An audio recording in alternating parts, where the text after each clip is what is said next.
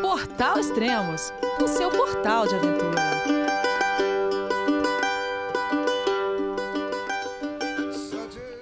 Bom dia, boa tarde, boa noite, bem-vindo a Extremos, o seu podcast de aventura. Hoje volto a conversar com o escritor e aventureiro Guilherme Cavalari. Esse é o quarto e último podcast da ciclo expedição Mongólia Bikepack. Então vamos conversar com ele então. Olá, Guilherme, tudo bem?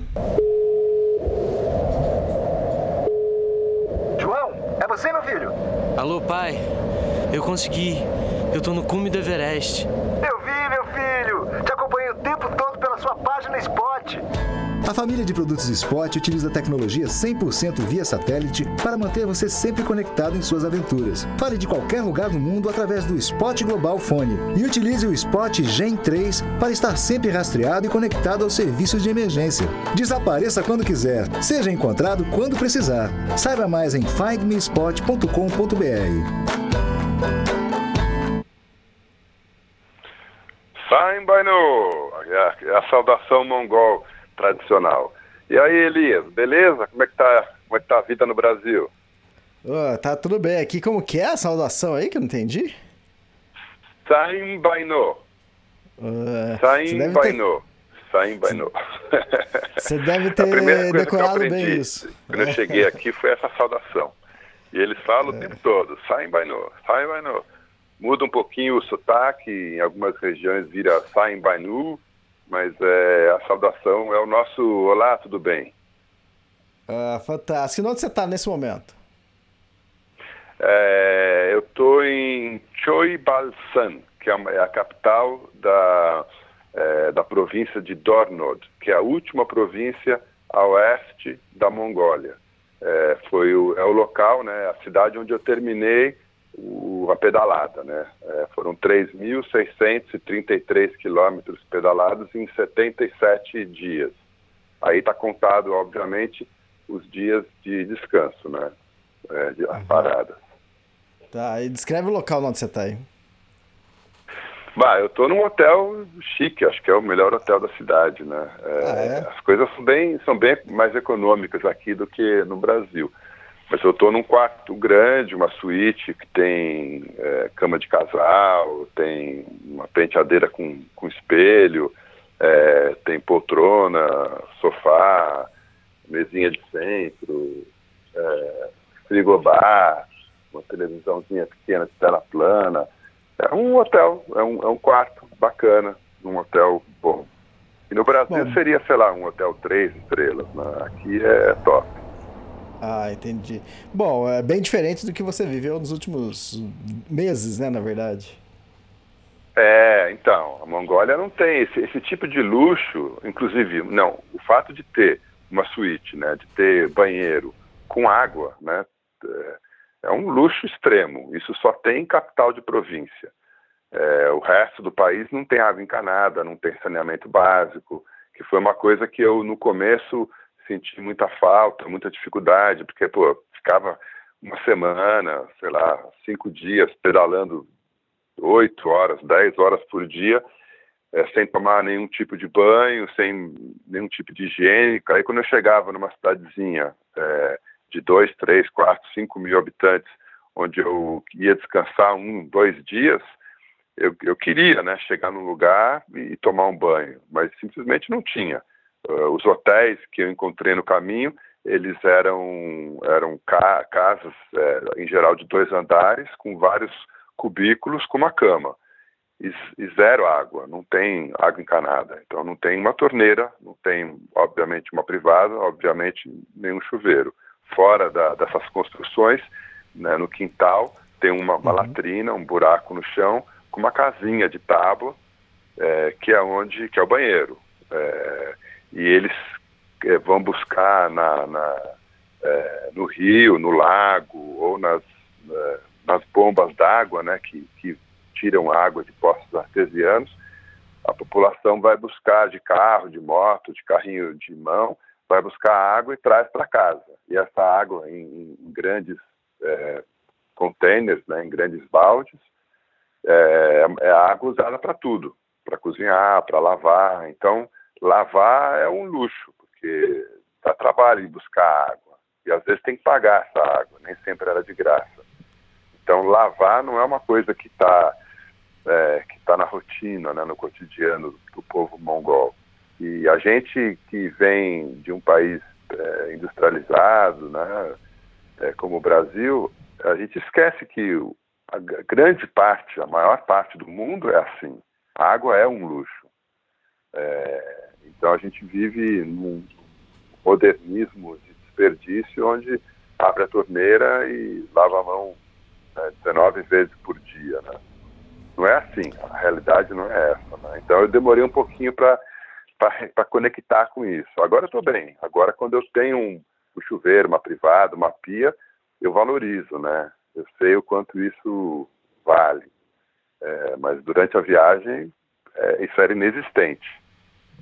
Uhum. Eu lembro dessa, falando nessa história, falando nisso, eu lembro de um amigo que tinha é, acabado de voltar de uma viagem pelos Estados Unidos e eu tinha acabado de voltar da viagem pelo Nepal, né, no trek do Everest. E a gente se encontrou para comer, para jantar no, no Outback, e aí conversando, e ele falou assim, ele reclamando de tudo, né? Porque tinha acabado de voltar dos Estados Unidos, que nada funcionava, que tudo era burocrático, que tudo tinha fila para fazer tudo. E eu agradecendo tudo que tinha, porque eu tinha é, voltado de outra realidade exatamente. que é parecida então, com a esses, sua. Esses, esses modelos que influenciam a gente podem ter resultados positivos e negativos, né? A gente é, ter como modelo uma sociedade como a norte-americana, a europeia, onde é, o desperdício, né, o luxo é o padrão, é muito ruim, porque a gente começa a ansiar por esse, esse modelo. E não é um modelo viável, não dá para o mundo inteiro viver como vivem os norte-americanos, né, que todo mundo tem carro, ca casa grande, todo mundo em termos, né? Porque tem uma população miserável nos Estados Unidos enorme, que ninguém fala a respeito, a mídia não mostra, mas tem muito morador de rua nos Estados Unidos, muito, cada vez mais. Mas então, é, é, esse teu exemplo aí é perfeito. Eu, eu me questiono muito sobre, sobre esses modelos de, de, estilo de vida, esses modelos de consumo, nessas viagens de aventura que eu faço. Né? Eu tento levar essa simplicidade de viver dentro de uma barraca, de é, levar a minha vida toda, né, tudo que eu preciso em cima de uma bicicleta, eu tento levar para o meu dia a dia também, é, em Gonçalves, na, em Minas Gerais, onde eu vivo. Tentar simplificar um pouco a vida, né? Exatamente. Bom, hoje é dia 7 de outubro de 2019 que a gente está conversando. E o primeiro podcast é. que eu gravei foi em 2010. Aí depois eu dei uma parada e em 2012 eu voltei a gravar podcast e foi exatamente o quarto podcast. E foi exatamente com você, né? Você estava começando uma ah, nova expedição. Legal. E foi na onde que a gente acabou criando o, o formato de acompanhar as expedições, né? E foi, foi exatamente com você na Transpatagônia. E agora a gente, pô, o quê? Quantos anos depois? Fazer as coisas. É. Seis, seis é, anos depois a gente está aqui. E quantas, e quantas expedições, né? O Extremos acompanhou, né? As, é, de expedição minha grande, essa é a terceira. Mas o Extremos acompanha, sei lá, centenas de pessoas. Acompanhou centenas de pessoas, né? Exatamente. E aí é legal isso. E toda essa conexão também com as suas expedições. É, a sua expedição que a gente gravou, para depois o pessoal procurar, é a Transpatagônia. Qual, qual mais? Depois a gente gravou as duas da, da, das Highlands, a, a, Cape Wrath Trail, e gravou a expedição de Tandem, que eu fiz com a Adriana, de backpacking Tandem, bike dupla, nas Highlands da Escócia também. E essa é a uhum. quarta expedição que a gente, que o Extremos acompanha, que é, é o Bikepack Mongólia Bikepack, né?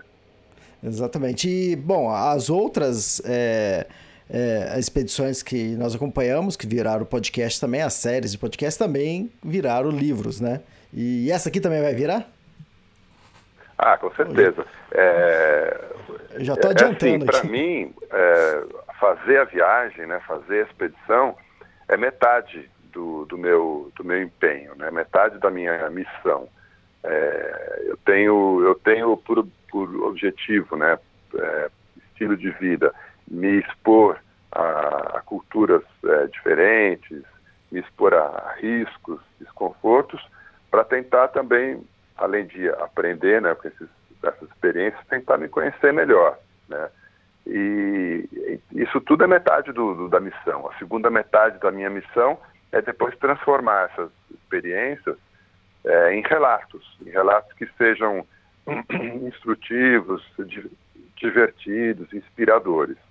É, então, lá atrás, né, em 2012, quando eu fiz a Transpatagônia, pedalei seis meses sozinho por toda a extensão da Patagônia e da Terra do Fogo, isso gerou um livro, que é o Transpatagônia Pumas Não Comem Ciclistas, e gerou um, um filme documentário de uma hora de duração chamado Transpatagônia, que ficou 18 meses em cartaz no Netflix América Latina e agora está disponível no Google Play e no iTunes. Depois veio a, a, a Highlands da Escócia, que também gerou duas, duas expedições que geraram o livro Highlands por baixo do saiote escocês e o, e o filme documentário Highlands que está disponível no YouTube. E agora essa expedição na Mongólia também. É, eu vou volto, volto para casa, volto para o Brasil né, daqui a umas semanas e começo a escrever. Começo a escrever é, a minha aventura, mas como eu fiz nos outros livros, eu começo a descrever o local que eu visitei, né? a cultura que eu encontrei, a história que eu pesquisei, as pessoas que eu conheci. Então é um misto de, de pesquisa histórica, cultural, antropológica, com relato de aventura. É, então volto, chego em casa, começo a escrever. E eu tenho um parceiro, um, um diretor de, de, cinema, né, de, de audiovisual muito talentoso, que é o Cauê Steinberg, é, da Fábula Filmes, e ele pega o material bruto que eu filmei e, e produz, e trabalha, né, edita, é, dirige e transforma isso num, num, filme documentário.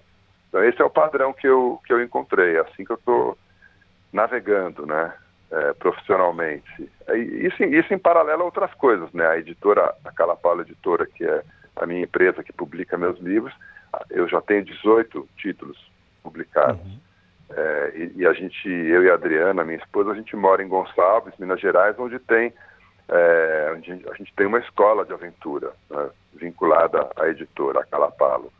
Então é assim que eu assim que eu transito aí no mundo do trabalho, né? Fazendo expedição, fazendo livro, fazendo filme, dando curso. Essa é a vida laboral. Uhum. E falar uma coisa que um amigo uma vez me cutucou, uma vez me, me provocou, né? E ele falou, Elias, mas como você faz suas viagens já pensando no livro, né? E se de repente a sua viagem não dá um livro? Mas como, como que é isso? Sair já pensando... É, essa, essa é uma ótima provocação, né? Eu acho que o, que o objetivo não pode ser o livro, né? O livro tem que ser uma consequência. O objetivo tem que ser a experiência. Eu não saio de casa para vir para a Mongólia para escrever um livro. Eu saio para conhecer a Mongólia e para conhecer o Guilherme que vai surgir aqui na Mongólia, né? Porque é, se eu chego aqui todo engessado, né? Todo seguro de, de, de mim mesmo, é, arrotando né, arrogância e, e conhecimento, né, autoconhecimento, eu não vou é, interagir com o povo. Eu tenho que chegar aqui aberto, sem crítica, né? sem, é, sem impor meus valores. Né? Eu tenho que chegar aqui e viver a experiência de como que é viver na Mongólia. E, e a experiência, ela não acontece, é, pelo menos é assim que eu enxergo, uma experiência profunda, é, com capacidade de mudança, ela não, ela não acontece em, em uma semana, duas ela precisa de tempo. Então, é, eu sempre dedico tempo a esse projeto. Então, eu, eu, eu vou ficar quatro meses. Né? Esse projeto Mongolia Bikepacking, ele tá, vai durar quatro meses. Eu estou nas últimas três semanas. Então, já estou bastante tempo aqui. É, por que né, tanto tempo? Na, na, na Transpatagônia foram seis meses. Porque precisa, precisa ter tempo para a gente é, romper os nossos, é, os nossos, é, as nossas limitações e valores. Eu chamo, eu chamo essas, essas crenças pessoais, esses, é, essas coisas de excesso de bagagem, sabe? A gente tem que viajar leve. Então eu venho para cá, fico quatro meses porque eu quero viver a experiência da, da Mongólia. O resultado disso vai ser o livro. E pode realmente acontecer de não ter um livro, da experiência ser muito superficial. É, e, não, e não resultar né, num, numa história digna é, de ser contada, porque demora para escrever um livro, eu demoro mais de, de um ano para escrever. É, então, se eu vivo uma experiência muito superficial, muito corriqueira, muito comum, que não mexe realmente com as minhas estruturas, eu não vou sentar a bunda na, na poltrona e, e, passar um ano e meio escrevendo sobre isso. Né? Então, o objetivo não pode ser o livro, né? respondendo a cutucada, a ótima cutucada do seu amigo. O objetivo tem que ser a experiência, meu, no meu ponto de vista. É, o resultado disso pode ser um livro. E o livro é uma surpresa. Ele pode ser um livro super é, alegre, empolgante, entusiasmado, ou pode ser um livro é, mais intimista, mais introspectivo, porque ele, o livro é nada mais do que o retrato da experiência. Então, eu sou contra maquiar a experiência, eu sou contra é, transformar a experiência é, num Facebook da vida, né? Que todo mundo está sorrindo, todo mundo está tá bem, é só foto de bichinho bonito e pôr do sol. A vida não é assim, né? A minha vida não é assim. Eu acho que a vida de ninguém é assim. Então, o livro vai, vai ser o retrato daquela experiência. É, exatamente. É que às vezes eu falo para ele, falei, ah, a gente planeja muito antes de viajar, né? Não, a gente não quer uma, é, correr riscos, né? Então a gente procura é, criar uma expedição para um lugar diferente, em primeiro lugar, né?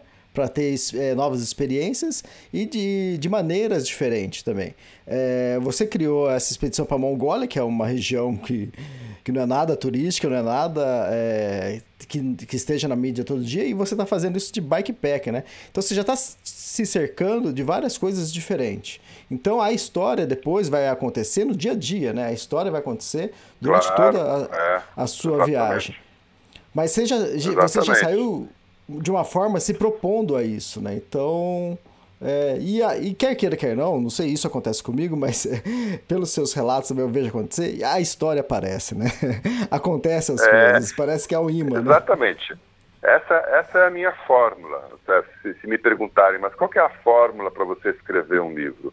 A minha fórmula é se expor. Se você se uhum. expõe, as coisas vão acontecer.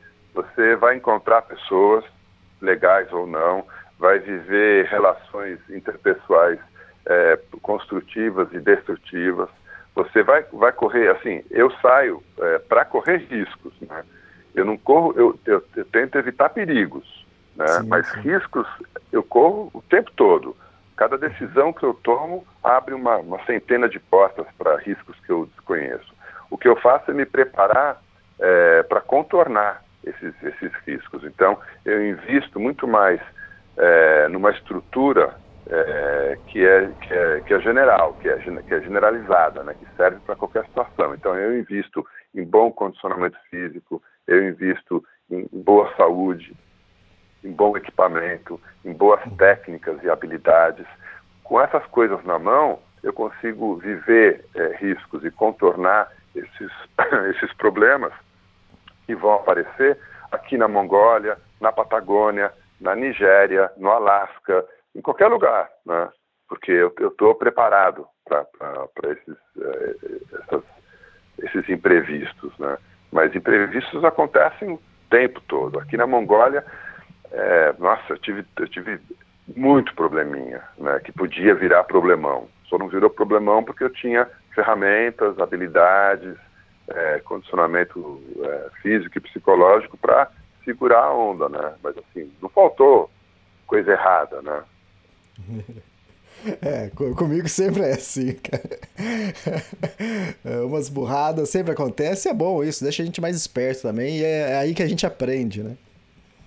E... É, aqui na Mongólia, assim, essa foi a primeira expedição é, que eu fiz, que eu consigo lembrar, que eu, que eu não tinha roteiro. Eu saí do Brasil, uhum. falei, vou cruzar a Mongólia de bicicleta. Começar, eu, eu tinha, eu tinha um, lo, um local para começar e um local para terminar. Né? Eu escolhi uhum. a, a, última cidade a oeste e a última cidade a leste. Então eu saí de casa com o objetivo de vou cruzar a Mongólia de Bayan Ulgi, que é uma capital a leste, até Choibalsan, que é uma capital é, de província a leste. Isso vai dar 3 mil, né, deu 3.633, mas na minha cabeça, lá no Brasil, eu tinha calculado 3.500. Mas eu não sabia para que lado que eu ia pedalar. Se eu ia para o norte, para o centro, para o sul. Porque eu não, eu não consegui encontrar informação em nenhum lugar, em nenhum livro, em nenhum site, em nenhum blog, nada. Assim, eu, eu, eu li mais de 60 livros sobre a Mongólia para vir para cá. Mas, assim, cada pessoa fez uma viagem diferente, num jeito diferente, numa época diferente. É, teve, teve relatos de viagem que eu li e me deixaram muito entusiasmados, mas eram coisas de 1920. É, não, não existe mais essa Mongólia hoje. É, e o cara ainda fez de carro, né, de Calhambeque. Uhum. É, então não serve para mim. Aí eu li relatos de gente que caminhou um trecho do país, mas também não serve para mim. Então eu vim sem roteiro. É, isso me causou muita ansiedade, porque eu sempre preparo é, minuciosamente as minhas expedições. Né? Eu tenho é, tudo planejado, onde eu, quantos quilômetros eu vou fazer por dia, inclusive para poder administrar o desgaste né, da, da bicicleta ou, do, ou do, do, sapato de caminhada, etc. Então, para cá, eu não tinha nada disso. É, e foi muito estressante no começo, porque cada dia tinha que tomar uma decisão. Eu vou para a direita ou para a esquerda? É, sem muita informação e com a barreira linguística. Eu não conseguia me informar localmente, porque aqui quase ninguém fala inglês. É, as pessoas falam um pouquinho, muito pouquinho de russo, né? Por conta de ter sido uma república soviética. Eu até estudei um pouco de russo para vir para cá, mas não aprendi o suficiente para manter conversação. Né? Eu consegui me alfabetizar em cirílico, por exemplo, eu consigo ler as placas, etc. Mas, assim, com essa barreira linguística, eu fui é, literalmente tateando no escuro, é, tomando decisões em função é, de experiências prévias. Né? Eu fui entendendo que o mapa, os mapas que eu tinha, é, as rodovias que os mapas mostravam, eram estradas de terra, bem esburacadas, com, com lamaçais, areais, é, e, e, rodovias que chegavam às vezes em rios né, grandes, onde não havia ponte, é, uhum. onde a passagem só era possível no inverno, quando o rio congelava, por exemplo. Mas eu não sabia disso, então aconteceu pelo menos três vezes, de eu pedalar 150, 200 quilômetros e chegar na beira de um rio e não conseguir cruzar, porque a água estava com 3 metros de profundidade. O último, a água estava mais ou menos na altura do meu peito. Eu tentei cruzar. Primeiro eu, eu deixei a bicicleta na margem, fiquei pelado, entrei no rio, fui indo, né? Tava um frio do caramba, devia estar uns 5, 6 graus. E eu fui tentando né, ver até onde eu conseguia é, atravessar esse rio. E quando a água chegou na altura do meu alto abdômen, é, com correnteza, né, é, eu falei, cara, não tem jeito. Se eu trouxer a bicicleta para cá, o rio vai arrancar a bicicleta da minha mão e acabou. Aí voltei, me sequei, vesti a roupa e aqueles 150 quilômetros, ah, não, nesse caso foi menos, eu pedalei tipo 30 quilômetros para chegar nesse rio é, esses 30 quilômetros que eu perdi para chegar nessa margem, eu que eu pedalei, eu perdi. Aí eu tive que dar uma volta de quase de 90 quilômetros para acessar a margem por uma uhum. ponte num, num, asfalto que eu sabia que tinha lá, lá para o sul. E eu evito asfalto, né? Então, assim, esse tipo de, de imprevisto eu nunca tinha vivido antes, é, de não ter roteiro, de ir tateando o roteiro né, e descobrindo qual caminho era possível e qual não era possível.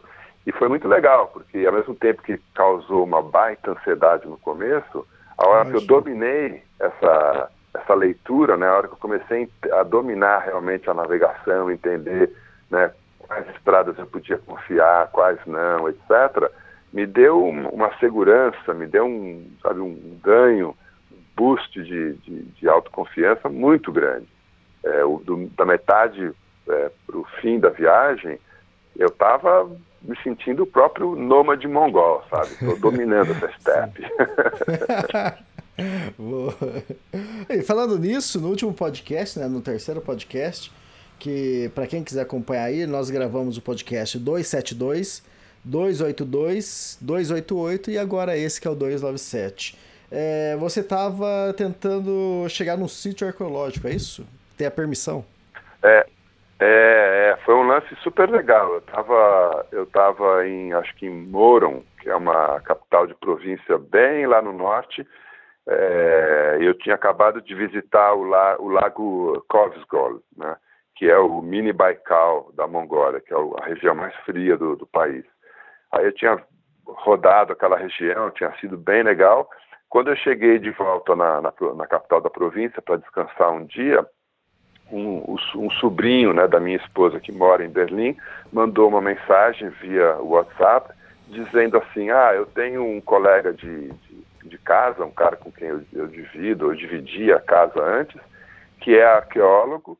Ele é vinculado ao Instituto Alemão de Arqueologia. Quando ele escreveu isso, minha orelha já pum, ficou em pé, porque eu conheço o trabalho desse instituto e conhecia já o trabalho que eles estão fazendo há quase 100 anos aqui na Mongólia. Já, já li vários livros né, de, de exploradores alemães que estiveram aqui. E aí ele falou, e esse meu colega, de, esse, esse cara com quem eu dividi a casa, ele está agora é, na, na Mongólia, trabalhando no sítio arqueológico. É, você quer que eu te passe o contato? Ele passa, mas passa já.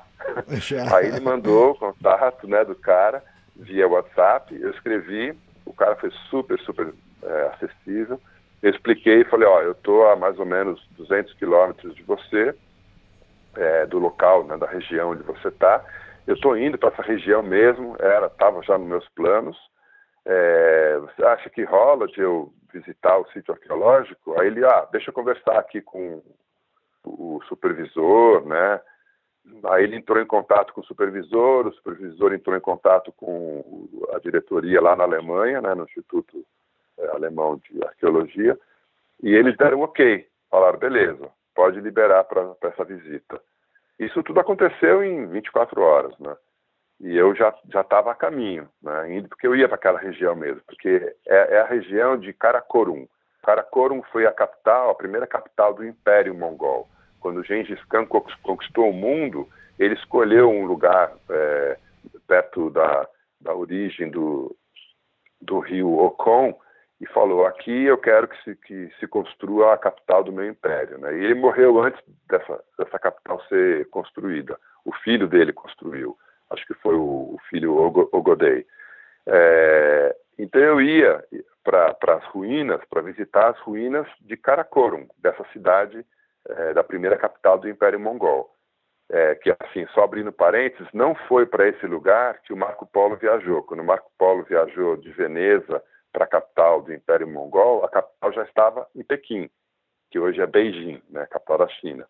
É, e, e, o imperador era o, era, o, era o Kublai Khan, o neto do Gengis Khan. Então, é, Karakorum já não era mais a capital é, do Império. Mas tem lá as ruínas né, da capital. E eu estava indo para lá.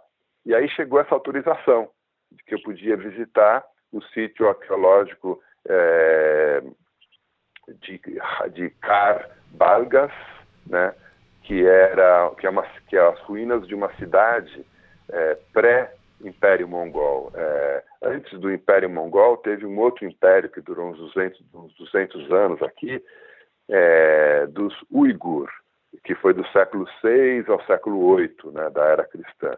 E esse, e esse povo é, é a origem do povo turco. A palavra turco, enquanto povo, né, é, surgiu pela primeira vez aqui, na, na, na, Ásia Central, onde hoje é a Mongólia. Então, tem uma relação forte né, com, com a história turca e o governo turco investe bastante em, em pesquisa arqueológica aqui na Mongólia. E aí esses alemães estão fazendo é, escavações na capital, é, Hal Bargas, era a capital desse império uigur no século VI ao século VIII, é, não muito distante do local onde foi construído séculos, cinco séculos depois, Karakorum, o, a capital mongol. Aí eu fui e visitei né, esse sítio arqueológico. Eu fui cheio de expectativa romântica, né, imaginando que, sei lá, um sítio arqueológico fosse, é, sei lá, uma estação espacial, né, a nave mãe alemã que pousa na estepe da Mongólia com containers de laboratórios e antenas parabólicas, e helicóptero à disposição, que nada. Eram, eram 12 tendas nômades, tendas mongóis, né, que chama Ger. Eram 12 Gers, um deles era a cozinha, tinha uma equipe de, de locais, de mongóis que cozinhavam, não sei o quê. Mas, assim, é, os, os, arqueólogos é, eram trabalhadores braçais também, né? Assim, eu fiquei é, mais próximo de uma de uma arqueóloga, né, que, que eu acompanhei, fui a campo com ela, ajudar ajudar, né, olhar na escavação, etc. E aí conversando, isso aqui, ela contando né, os diplomas que ela tem, as especializações que ela tem. Então ela tinha um currículo assim é, acadêmico invejável e as unhas completamente pretas, né, de, de terra, né. Então, assim, ficou essa imagem na minha cabeça de que arqueólogo é isso. Arqueólogo, arqueólogo de verdade, é um, é, um, é um estudioso, um cara cheio de diploma, mas com a unha preta, né? A unha preta de cavar a terra. Aí eu acompanhei ela no sítio arqueológico, até ajudei, porque teve um problema. Ela tinha um drone que ela precisava fazer voar para filmar né, é, a escavação. E aí tem todo um mapeamento 3D que eles fazem depois lá na Alemanha. E o drone não, não levantava voo, a bateria estava bichada, não sei o quê. E eu vendo o desespero dela, né, de, de, finalizar o trabalho, eu falei, cara, deixa eu te ajudar. E tinha uma régua de, de agronomia de 5 metros né, de extensão, uma, uma, régua telescópica. Aí eu uhum. peguei essa régua, estiquei, né, 5 metros, peguei a minha GoPro, é, amarrei na ponta da, da régua, botei a GoPro no, no modo. É, primeiro eu botei no modo time-lapse, depois eu modo filmagem, né? E aí eu estiquei essa vara gigante de 5 metros e fiquei brincando de drone, né? Eu era o drone. E filmei, né? Filmei, fotografei, fiz todo esse trabalho para ela, entreguei as fotos, os filmes. É, ela ficou bem agradecida, né? Mas assim, foi, foi, foi a realização de um sonho de infância. Eu visitar um sítio arqueológico de verdade, né? Onde, as onde os cientistas, os, os estudiosos, os historiadores estão fazendo descobertas que vão é, recontar né, a história, uma, uma, parte da história da, da, humanidade.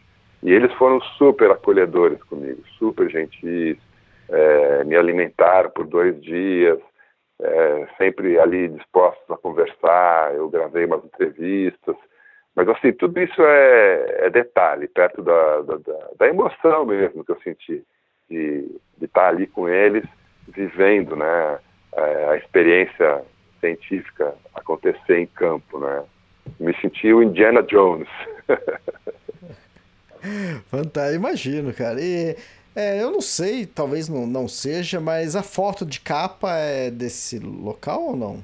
A foto de capa do podcast? Não, quer dizer, a foto que a gente escolheu para a capa do podcast não é desse sítio arqueológico, mas é uhum relacionado com arqueologia, porque é, a estepe mongol, né, o, a Ásia Central, é, que é um que é um vasto campo, é, um vasto pasto, né, que conecta que conecta a Mongólia até a Hungria, até a Polônia, né? Por isso que o Gengis Khan dominou o mundo, né? Porque é, é, um pasto que vai conectando um no outro, entra aqui no caso, vai para o Cazaquistão, Tajiquistão, entra pela Rússia, Geórgia, não sei o quê. Então ele conseguiu, é, ele conseguiu é, cavalgar tudo isso sem muito problema. Mas é uma região, toda essa na Ásia Central, é uma região ainda não industrializada. Então ainda existe muito pastor, muito nômade, não tanto é, é, fora da, da Mongólia. A Mongólia é o país com o maior número de população, né? chega a 40% da população que ainda é nômade ou semi-nômade, é, pastoril. Então, nenhum outro país tem esse percentual tão grande.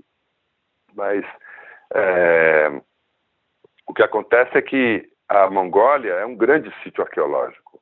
Você tem, você tem é, peças, né? você tem ruínas de é, monastérios, de templos, de, de cidades, é, sepulturas, é, da idade da pedra, né, está falando de 30 mil anos atrás.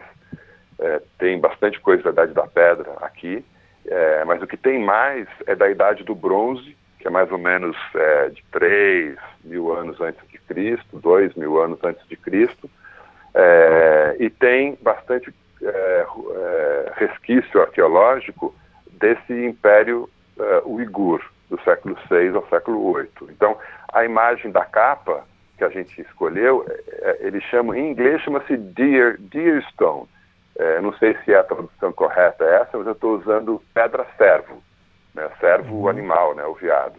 Então, eu estou usando a, o termo pedra-servo. É, são, são, são totens é, de quatro lados, né? É, onde tem a figura de, de várias, várias, é, vários servos, né? vários veados com aqueles chifres bem grandes, des, é, esculpidos na pedra, porque é, na idade do bronze, né, 4, 5 mil anos atrás, o servo era um animal sagrado. Ninguém sabe direito por quê. É, mas era um animal sagrado e era reverenciado através dessas pedras, né, pedra-servo. E eu vinha pedalando e eu já tinha lido a respeito disso, etc. Eu tinha lido sobre os, os exploradores que primeiro descobriram essas pedras e relataram, etc. Mas não tinha visto nenhuma. Eu tinha visto só lá no museu na capital, em Ulaanbaatar. É, mas eu estava louco para ver uma pedra-servo é, largada assim na, na estepe, né? no local onde ela foi erguida há quatro, três, quatro, cinco mil anos atrás. E aí no meu mapa apareceu lá que tinha uma pedra-servo que estava mais ou menos no meu caminho. Eu desviei um pouco o caminho e passei depois uma manhã inteira, quatro horas, para encontrar ela, porque era um pontinho no mapa, né? mas até aí para encontrar na estepe.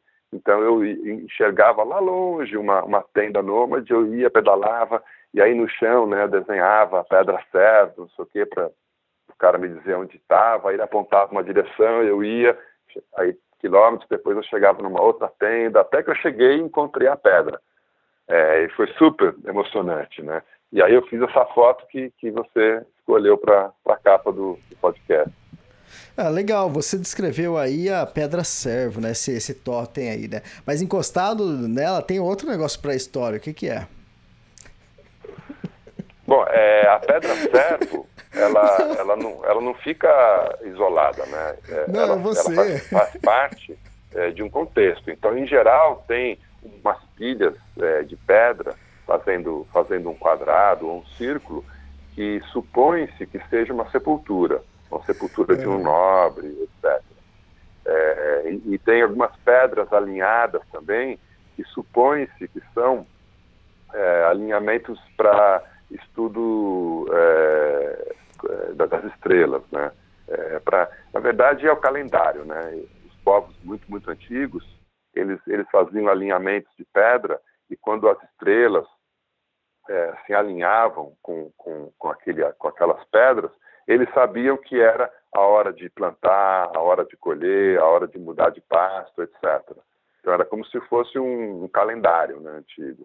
Então a pedra servo nunca está sozinha, ela está sempre em torno dela tem outros resquícios uh, arqueológicos. Então o que eu encontrei não foi uma pedra servo, o que eu encontrei foi um sítio arqueológico uhum. com bastante coisa. Então, mas eu estava falando aquele que está encostado assim com o braço. Ah, aquele troglodita? Não, isso aí é outra coisa. um troglodita barbudo, né? Com capacete amarelo, óculos escuro. Esse é o abominável homem das stepes. Muito bom, muito bom. Ah, cresceu um pouco nessa vez a barba. Pô, não... Cara, você não sabe, né? Eu cheguei ontem aqui no, no hotel, é, é. E eu olhei no espelho, a minha barba tava. Minha barba tá bem branca, né? É, é eu olhei minha barba, a barba tava bem amarela, né? Eu falei, caramba, meus, meus, meus pelos estão ficando amarelados, né? Aí é. tomei banho, não sei o quê. Cara, era sujeira. Era tudo gordura de comida que foi caindo da boca e grudando na barba, nojento. É, bom, essa aí foi uma barba de que, três meses? É, na, é, na Transpatagônia é, você tirou. É, na Transpatagônia foram seis meses, né? Que tem toda a progressão do. É, eu não, eu não trago barbeador, né? É perda de é. tempo. Né? Além uhum. de perda de tempo, é um risco, é um risco de saúde, porque eu corro o risco de me cortar e, e causar uma, uma inflamação, uma infecção, uma infecção. Então eu deixo a barba crescer. E ela tem várias outras funções positivas. Né? A barba cresce, protege do sol, é, protege do frio.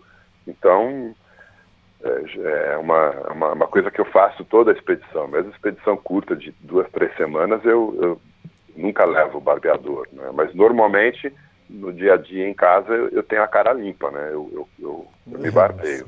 Porque também esquenta, né? Esquenta pra caramba. Sim. Bom, e depois disso você foi para um, um templo budista, não? Você dormiu lá atrás, é isso? É, eu não lembro se foi depois, é, acho que foi depois, sim. É, eu, dormi, eu dormi perto assim, de, de vários templos, né? É, templos fechados, que não tinha monge, nada, não eram, não eram monastérios.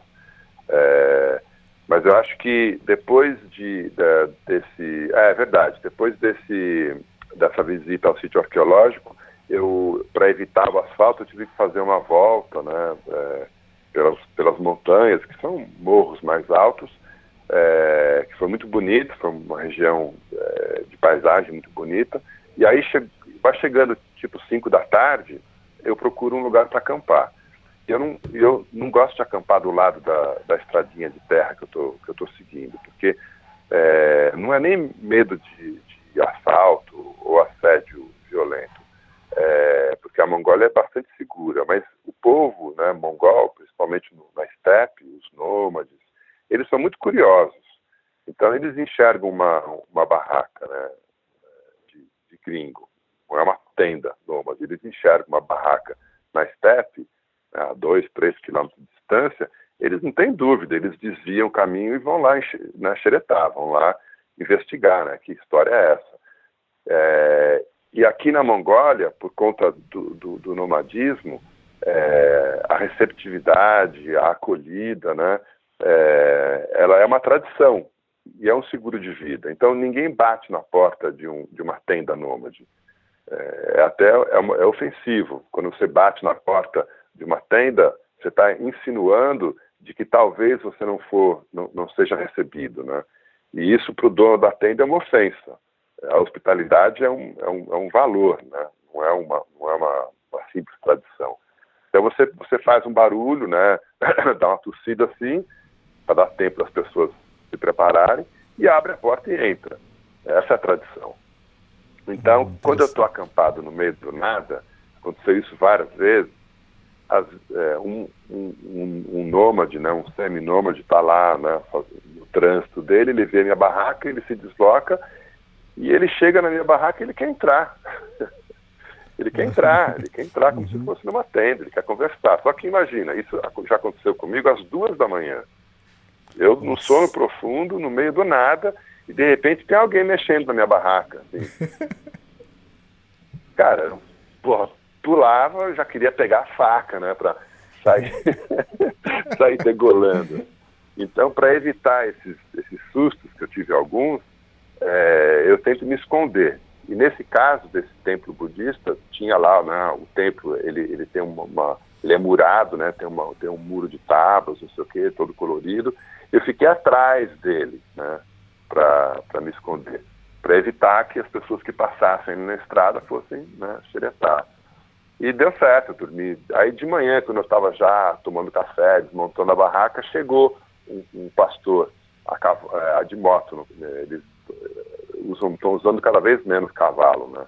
Usam motinho, 200 cilindradas é, chinesa. Aí chegou um pastor de moto, não sei o quê, para eu não falo mongol, mas é, esses encontros causam, dão a impressão de que eu sou fluente em mongol, né? Porque tem uma, tem uma sequência de perguntas que eu já decorei, eu não preciso nem entender, eu já decorei, né? O, o cara chega e ele fala, sai em Bainô. Eu respondo, sai, sai, sai em Bainô, né? Ah, tudo bem, como é que vai? Né? Aí na, na, na sequência ele pergunta, da onde você vem? E eu já sei, já respondo. Na, depois ele pergunta, para onde você vai? Eu também já sei, já respondo. Aí ele pergunta, de onde você é? eu já respondo. Aí ele pergunta, quantos anos você tem? eu já respondo. Fluente, Aí ele fluente, pergunta, cara. você tem família? Eu já respondo. Então, assim, tem cinco perguntas, seis perguntas que não mudam. É uma sequência Sim. protocolar, né? E eu respondo todas elas fluentemente em mongol. Aí quando acaba isso, o cara pergunta outra coisa, eu já, eu já não sei mais. Muito bom. Você chegou a comentar que nesse monastério aí, é, budista, a cobertura era impressionante. Era a cobertura do monastério ou era o, a cobertura do Wi-Fi? ah, então, é. Então, essa, essa, é uma coisa que eu não esperava, né? Eu, eu toda a pesquisa que eu fiz da, sobre a Mongólia, é, eu não consegui chegar no roteiro, né, para começar. Mas assim, eu esperava um país muito mais inacessível, muito mais selvagem, né? É, mas assim, é, torre de, de, celular tem em toda a vila. Vila de 200 habitantes, 300 habitantes tem lá uma torre de celular. É, me falaram que isso foi uma iniciativa é, de, de, uma série de ONGs e do governo alemão também, e que eles é, colocaram essas torres e criaram uma cobertura de celular é, para o país inteiro, né? O que é muito conveniente, porque isso é, desafoga, né, tira a pressão do governo mongol de criar estrutura é, real, né, de, de, criar boas, de construir boas estradas, de ter é, bons hospitais, é, de criar uma estrutura social decente, né, porque se todo mundo tem celular e todo mundo tem, né, o, o, o mongol na tenda mais distante, no lugar mais isolado da steppe, ele vai ter um celularzinho no bolso dele, né? E a China é aqui do lado, então ele consegue comprar Sim. um celular decente por muito pouco, né? Então, assim, todo mundo tem celular. E, e a cobertura nas cidades, nas vilas, existe. Ela, ela não existe na steppe. Na steppe não tem cobertura. Mas você chegou num povoado, pum, o celular funciona. Então é muito conveniente, porque você consegue é, pedir ajuda, consegue resolver problema. É, então, assim, é um, é um desafogo né, para o governo. E nesse templo, que ficava a mais de 15, ficava a 17 quilômetros da cidadezinha mais próxima, de repente o meu celular pip, pip, começou a apitar, funcionou, não tinha nenhuma antena visível nos morros ali em torno. Então eu concluí que a conexão vinha direto do Buda, né? É um outro tipo de antena, né? É um outro ah. tipo de conexão, né? É um outro tipo de conexão, totalmente diferente. Mas o fato é que o celular funcionou. É boa, boa, boa. Uh, depois disso, você foi visitar um parque nacional? Pô, se eu falar o nome aqui, é então, difícil. aí, Rustainuru. É, aí que acontece. É, Rustai, Rustai, né? Rustai Nuru. Aí quando, é, nessa região aí do, do, do templo, a minha preocupação era, eu não queria entrar na capital né, de bicicleta. Eu não queria entrar em, em Ulaanbaatar é, de bicicleta porque o trânsito é caótico, a poluição é infernal e é perigoso mesmo. Eu já tinha ficado uma semana na capital antes de começar a pedalar, então também não tinha nada para ver. Então eu fiquei quebrando a cabeça em como circundar é, o Lambatar sem entrar na cidade. E aí meio que procurando, né? Pá, se eu vou circundar, para que lado que eu vou? Para o norte ou para o sul? O que, que tem para ver nesses dois lugares? E aí eu bati nesse, né, no mapa, eu falei, cara, tem o Parque Nacional Rustaí-Nuru que eu, que eu queria conhecer, porque a história desse parque é muito, muito bonita. É, no, no, fim do século XIX, 1890, assim, um, um, um explorador, um geógrafo, é, cartógrafo, um explorador russo muito, muito importante, muito famoso é, na, na, Rússia e na Europa, né, mas é, quase desconhecido para a gente no Brasil, chamado é, Prevalsky. Ele viajou bastante pela Ásia Central, explorou muito a Mongólia né, no final do século XIX e ele é, descobriu um cavalo selvagem é, que depois foi batizado de cavalo de Przewalski, é, e, e, e, conseguiu capturar é, uma, uma série, sei lá, 50, 70 desses cavalos, é, potros e, e, filhotes, né?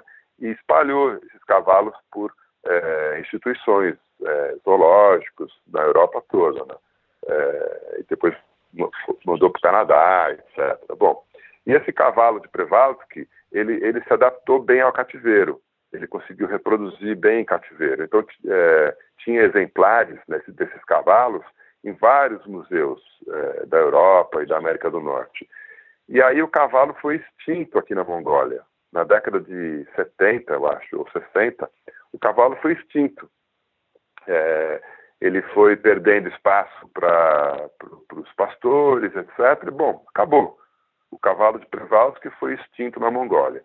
Aí, nos anos é, 80, é, um, um, pesquisador, né, um, um zoólogo é, holandês, em parceria com um, um zoólogo né, é, mongol, decidiram criar um projeto de reintroduzir o cavalo de Przewalski na estepe mongol.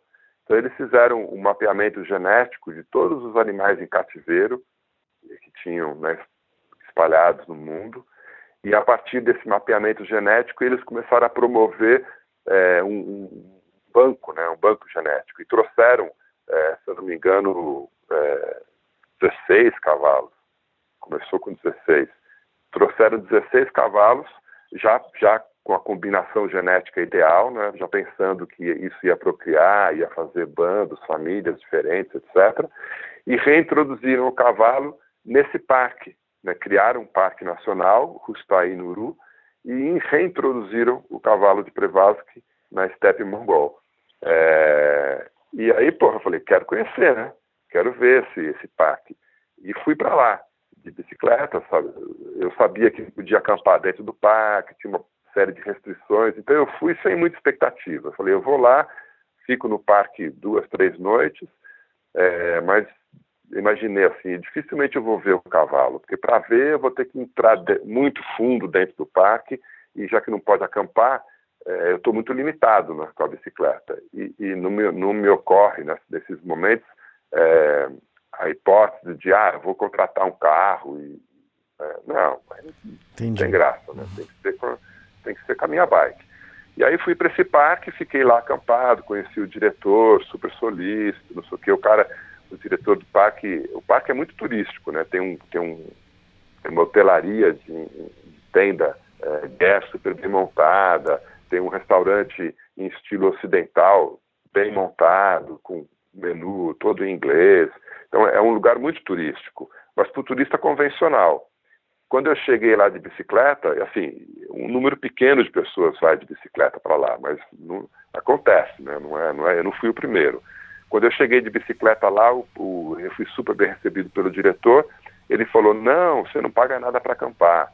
E também não paga nada para usar os nossos chuveiros de água quente. Eu já quase beijando ele na boca, né? Como chuveiro água quente. e aí o cara não cobrou nem comida. Eu ia no restaurante, pedia lá um prato, não sei o quê. Na hora que vinha a conta, vinha a gerente do restaurante e falava: Não, o diretor disse que é por conta da, da gente. Quer dizer, olha, né, o nível de, de, hospitalidade, de generosidade, né, porque eu cheguei lá de bicicleta, né, é, sofrendo Fantástico. mais do que o turista convencional. Mas aí fiquei lá nesse parque, é, no caminho eu vi raposa vermelha, vi raposa cinza, é, vi uma porção de, de, de, bichos, mas não vi a porra do cavalo, né. Fiquei lá duas noites, quando estava indo embora, é, numa portaria lá, que tinha uns guardinhas, né, guarda-parque. Eu parei para tirar uma dúvida, porque eu tinha uma opção de ir para a direita ou para a esquerda. É, e o guarda falou, ah, tanto faz, né, explicou lá, tirou minha dúvida. Aí eu perguntei, falei, e cavalo? Tem cavalo por aqui? Ele falou, ah, eu acabei de passar uma manada a dois quilômetros daqui. É só você entrar nessa, nessa, nessa trilhinha aqui, dois quilômetros você vai dar de cara com a manada. Eu não acreditei, né? Entrei, não pedalei nem dois quilômetros, pedalei um quilômetro e meio e no topo do morro tava lá uns 15 cavalos, né, em, em, dois grupos. E não, e não pode sair da estrada, né? Mas não tinha ninguém. Então o que, que eu fiz? Eu larguei a bicicleta atrás de uma moita, catei minha máquina fotográfica e subi o morro e fui lá em cima e fiquei cara a cara com o cavalo. Fiquei a, sei lá, 100 metros de cavalo. Só que uhum. acabou a bateria da, da câmera. Caramba. Aí eu não ia voltar, né? Porque eu subi um quilômetro, né? Do morro bem íngreme. Não vou descer um quilômetro, subir mais um quilômetro para trocar de bateria. Aí chego aqui e o cavalo vai embora, né? Então eu fiz uma foto só é, com, a, com a máquina boa, com a filmadora portátil eu consegui fazer uma, um takezinho, é, mas capturei lá uma imagem. Mas fiquei cara a cara com o cavalo, né? Com um bando de cavalo. Foi muito legal. Uhum. E nisso, você, para isso, né, é que você falou, você circundou a, a capital e você fez uma brincadeira com o rio Kerlin.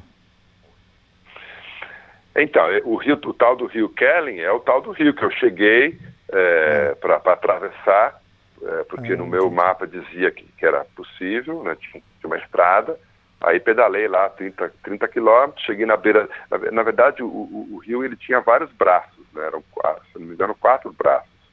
Aí eu cheguei, já no fim do dia, tinham duas mulheres e um cara fazendo um piquenique na beira do rio, três completamente bêbados, mamados de vodka, e eu tentando tirar informação deles, né? Dá para atravessar o rio? Eles, de jeito nenhum, morrer, não sei o que, e tudo na base da mímica, do desenho. Senta aqui e bebe com a gente. Eu, não, não, eu preciso atravessar o rio. Não, senta aqui e bebe, não sei o quê. E eles dizendo que eu ia morrer, que o rio era não sei o quê. E o rio que eles estavam falando era o braço do lado deles, né? Aí lá, 10 minutos deles, né, tentando me convencer a desistir, sentar e beber, passa um carrinho, né, um carrinho popular, mil cilindradas, atravessa o rio assim com a água no meio da roda. Aí eu, porra, caceta, esse, esse, esse riachinho aqui de bosta, vocês estão aí botando medo em mim. Aí catei minha bicicleta, atravessei esse braço, é, e aí veio, começou a montar uma tempestade né, de, de chuva no, no, horizonte, cobriu o sol e já era fim de tarde. Eu falei, não, eu vou, vou acampar aqui porque se essa chuva me pega no meio do nada, complica. Aí montei o acampamento, aí veio a chuva, mas acabou que não choveu, foi mais vendaval. Dormi.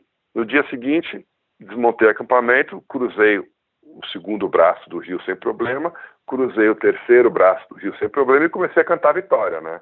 Ah, uhum. que rio Kerlin, caramba, esse rio aqui é um, é um arroxozinho de bosta, né? Ganhei dele, bati o rio. Aí chegou o quarto braço do rio, né? que, que não estava nem no meu mapa, que era o verdadeiro braço do rio, que era o tal do rio que eu parei, olhei e falei, puta, isso aqui é uma encrenca. E tava, era de manhã e estava frio estava lá uns 6 graus.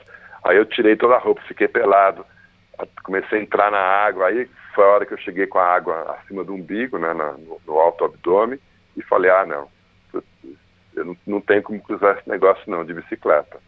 O rio uhum. vai arrancar a bicicleta da minha mão, e aí eu vou ficar pelado, né, sem nada, porque o rio vai levar todo o meu equipamento. Nesse frio do caramba, não, não vale a pena arriscar não.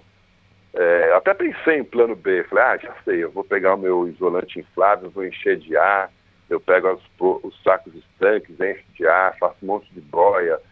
Aí, né, imaginei, aí o rio pega e leva tudo embora, né? Uh! aí, aí eu pá, tive que voltar tudo, né, uhum. cruzar de volta os três braços menores e fazer uma volta de 90 quilômetros para Caramba. circundar esse rio e pegar uma ponte, né? Aí, aí eu é, cheguei, fiz uma, uma frase, né? Assim, é quem quem ri, quem ri por último riu melhor, né? Porque o rio o rio deu a última risada, o rio me deu uma surra no final. Exato, muito bom, muito bom. E nisso começou a esfriar? Então, está esfriando todo dia, porque uhum. o verão acabou, agora né, outono, então, todo dia eu sinto que uh, desceu um degrau na escada, desceu um degrau na escada. Ontem, pela primeira vez, caiu neve, pouquinho, mas caiu neve. E a gente está no, no comecinho do, do outono. Mas assim, é, nas últimas, sei lá, duas, três semanas da viagem, fim do verão, é, eu acordava toda noite com geada em cima da bicicleta. E teve várias noites que eu acordei para fazer xixi no meio da noite, eu olhei e estava menos quatro, menos três.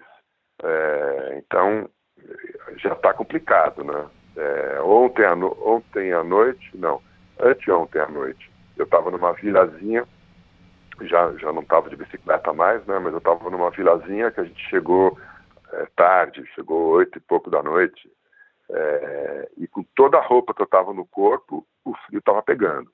Devia estar tá já menos 10. E, bom, tem que pensar o seguinte, o inverno aqui é menos 45. Nossa. O verão é mais 45.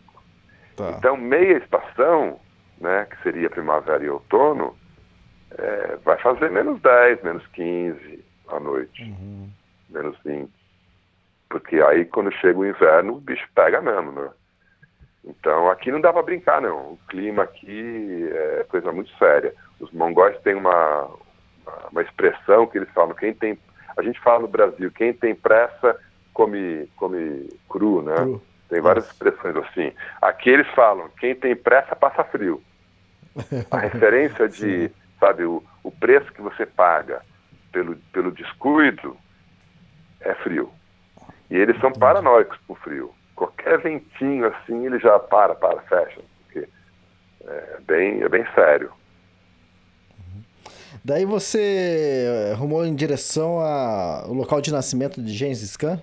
Onde foi isso? É isso, então. Isso estava nos meus planos. Eu, eu queria chegar num, num, numa, numa localidade chamada Dadal, que é onde supostamente nasceu o Gengis Khan. Por que supostamente? Porque é, existe uma biografia oficial é, que, que a família do Gengis Khan, os descendentes do Gengis Khan, encomendaram e ficou pronta uns 100, 100 150 anos depois é, da morte do Gengis Khan que chama-se é, A História Secreta.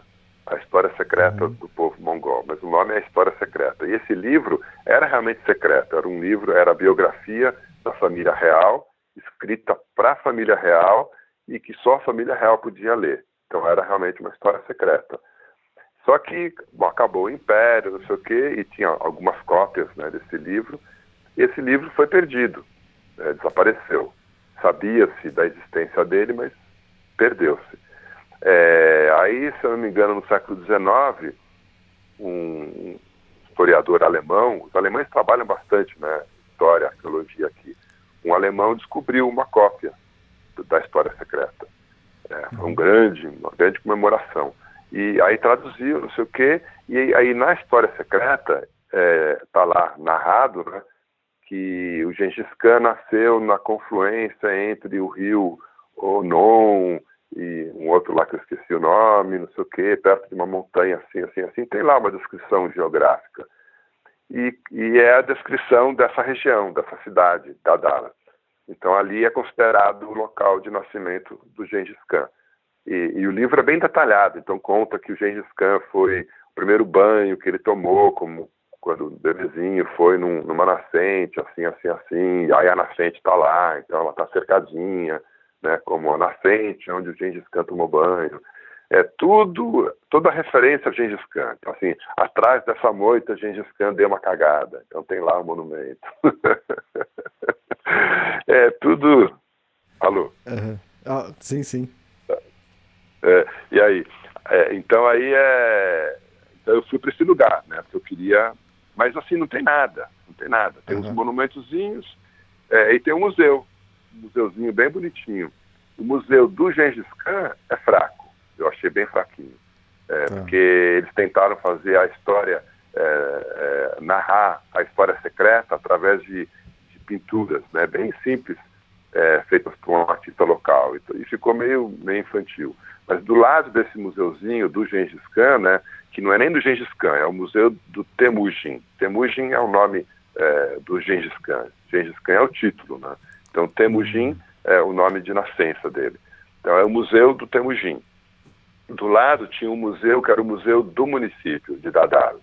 E aí esse eu gostei muito, porque é um museu é, com coisas do dia a dia, lá do século, é, desde o século XIII, né, é, quando ali tinha um, um, povoado, né, o povoado que deu origem ao Temujin. Então, desde né, dos, de artefatos do século XIII e vai e vem vindo, vem vindo bastante coisa da era socialista, né, da era comunista. é, que aqui tem muito saudosismo, né? O país uhum. hoje é democracia, é, é, capitalista, mas rola um baita saudosismo da, da, da, era, da época do socialismo, porque a vida era mais tranquila, mais pacata, menos estressante.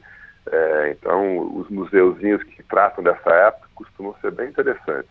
Então, aí eu passei lá dois dias assim, em Dadal, que é uma vilazinha, é, acampar, fiquei acampado dentro de um, fiquei num guer mesmo, aluguei um guer para dormir duas noites. É, visitei um ponto ou outro ali, né, histórico do Gengis Khan, mas não tinha grande coisa para ver, foi mais mesmo é, estar no local de nascimento do Gengis, do Gengis Khan. Só que para chegar lá é uma encrenca. Dadal é um lugar, é um lugar bem ermo, é, quase na fronteira com a, com a Rússia, é, já tem taiga, né, que é aquela, aquela, floresta imensa russa na Sibéria, chega até aqui na Mongólia, então já é uma região de taiga, é uma região de urso.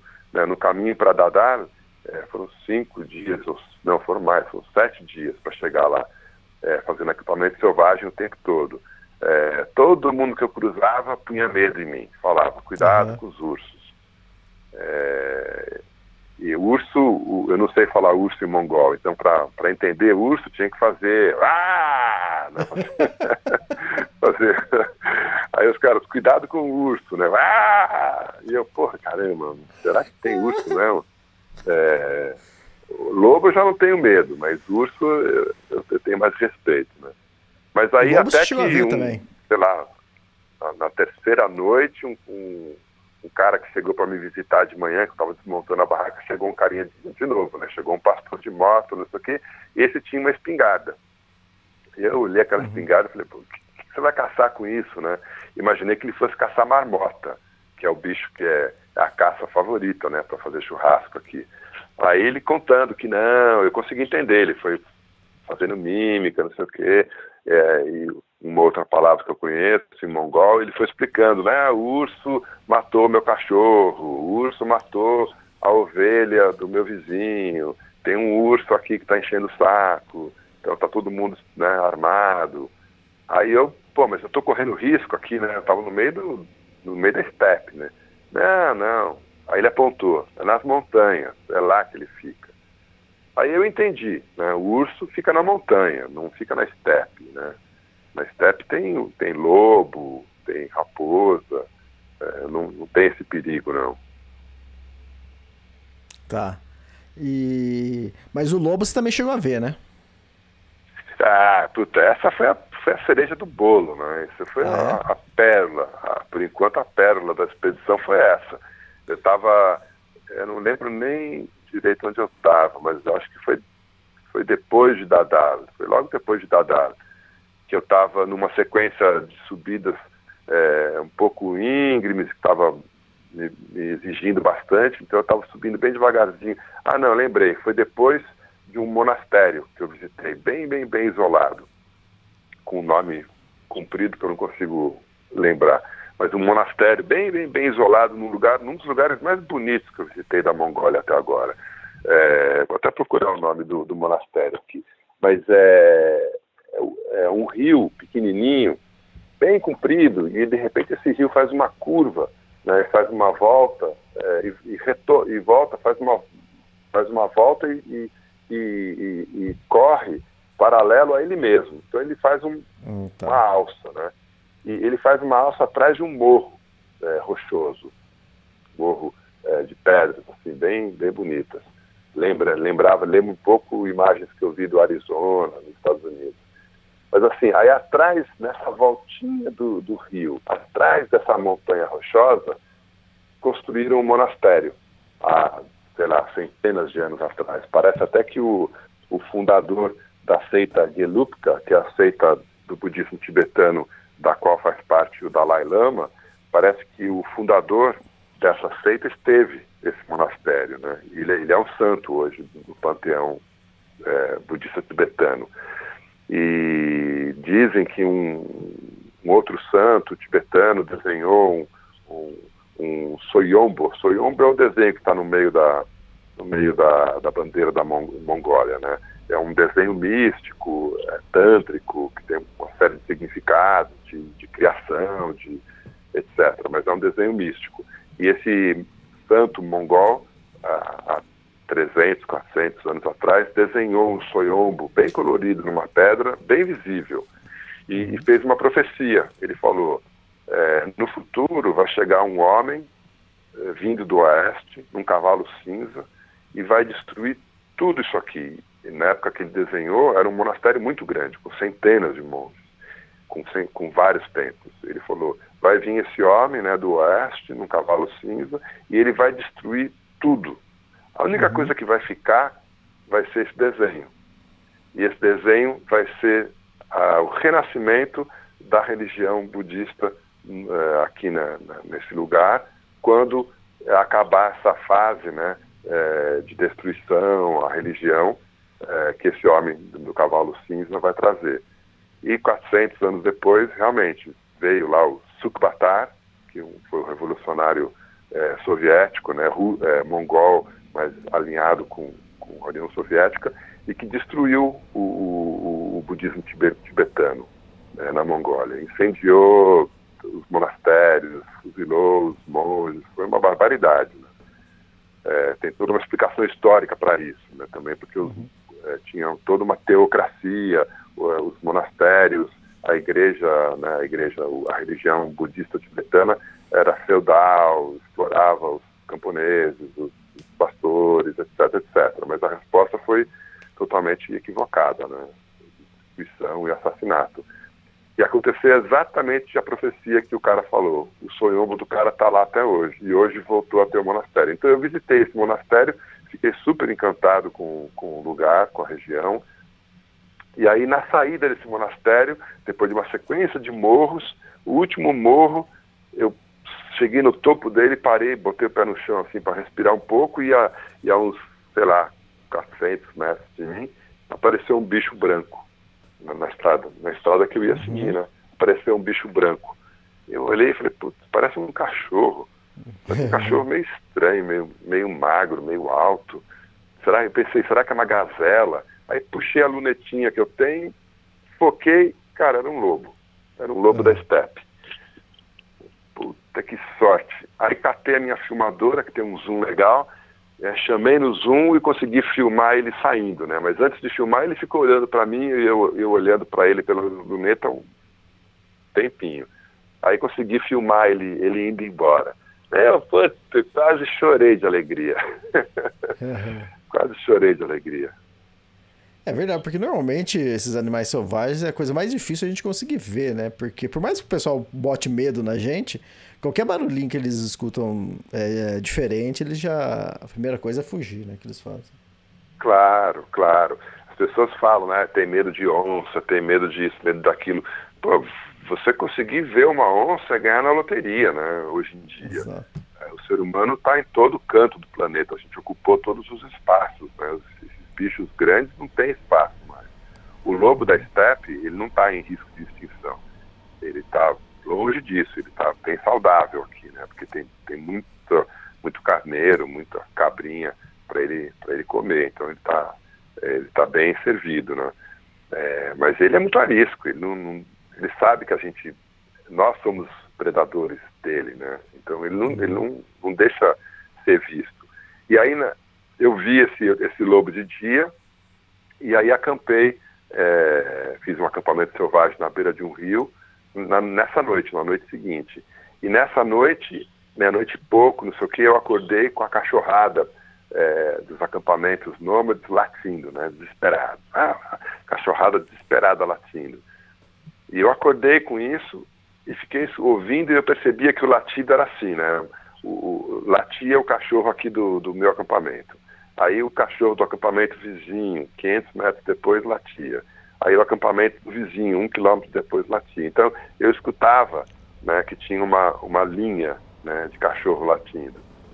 E eu não entendia por quê. E essa linha ia, né, o, o barulho do latido ia, uhum. e depois voltava. E eu achei estranha essa, essa organização né, sonora né, uhum. né, dos latidos, que eles, eles iam e vinham. Aí, de repente, os cachorros pararam de latir e do outro lado, assim, imagina que esse, esse, esses latidos formavam uma trincheira, né, sonora. Do outro lado da trincheira a hora que os cachorros pararam de latir, veio a explicação. Eu, eu, eu imaginei uns cinco, seis lobos uivando juntos, assim, cinco, seis. Os lobos estavam andando né, na linha do riozinho onde eu estava, querendo atravessar o rio para pegar ah. um bicho para comer. E os cachorros se posicionaram na beira do, né, na margem oposta e ficavam defendendo o território, latindo, para os lobos não passar.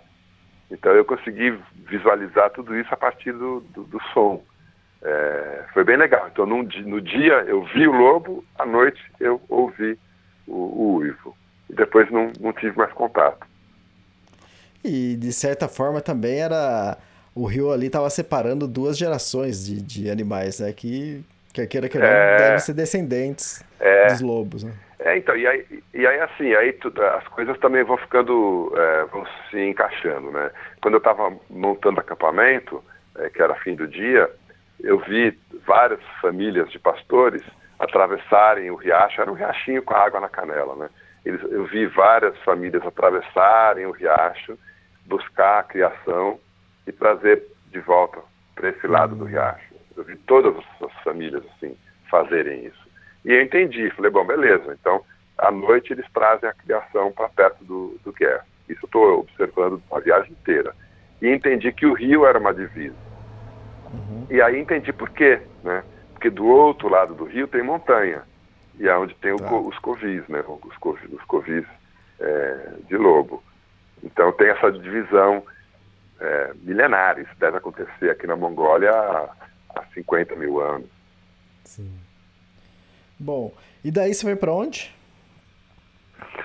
Aí de Dadal eu comecei, eu, eu comecei a, a direcionar é, para chegar aqui em Choibalsan, que é a tá, última cidade o... uhum. é, a leste do país, onde eu termino, terminei a pedalada. Então, meu objetivo era chegar aqui.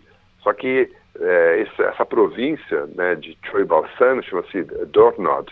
Dornod é uma província é, que não tem morro, é um, é um plano só, é um, é, uma, é um, planalto sem fim. Então você tem 200, 300 quilômetros de estepe chapada. Né? Então é uma região muito, muito erma. É, tem Choibalsan, que, é que é a quarta maior cidade é, do país, mas está tudo aqui na cidade. Né? A estepe é, é super vazia, super vazia. Não tem água, mas tem petróleo, então tem um, uns campos é, de perfuração que são explorados pelo, por empresas chinesas.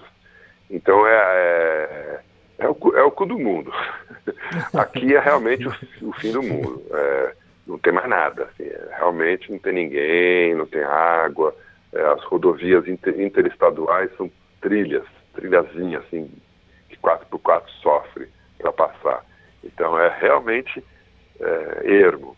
Então eu cheguei aqui em Choibalsan, com, com né, aqui terminou o pedal, mas eu queria visitar a última vila, a última, último povoamento a oeste é, é, da Mongólia, que chama-se Kalk Gol, é, que em mongol fala Hargol, mas Kalk Gol é, é um povoadinho bem pequenininho, mas onde aconteceu uma batalha super importante em 1939 quando os japoneses tentaram invadir a Sibéria, estava né, nos planos do Império Japonês expansionista de dominar a Ásia Central.